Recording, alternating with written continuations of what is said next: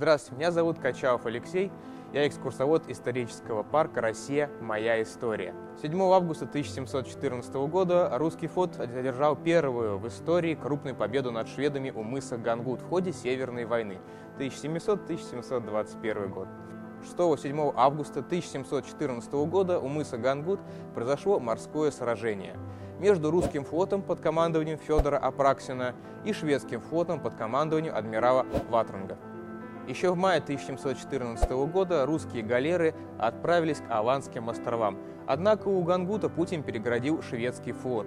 Шведы серьезно превосходили русских в силе, особенно в артиллерии. Поэтому Апраксин не решился на самостоятельные действия и доложил о сложившейся ситуации царю Петру Первому. Прибыв к флоту, Петр I велел волкам перетащить часть судов на другой берег мыса Релаксфьорд и ударить ими в тыл шведам. Стремясь пресечь этот маневр, в Релаксфьорд прибыли 10 судов под командованием контр-адмирала Эреншельда. 6 августа 1714 года наступил штиль, который лишил шведские парусные корабли возможности маневра. Петр этим воспользовался. Его галеры обошли шведов и блокировали их.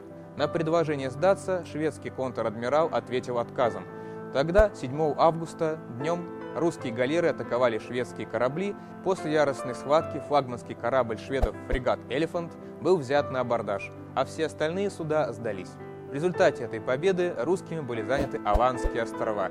Этот успех значительно укрепил позиции русских войск в Финляндии. Гангут стал первой крупной победой русского флота. Петр I приравнивал ее по значению к Полтавской битве. В сентябре 1714 года в Петербурге состоялись торжества по случаю Гангутской победы.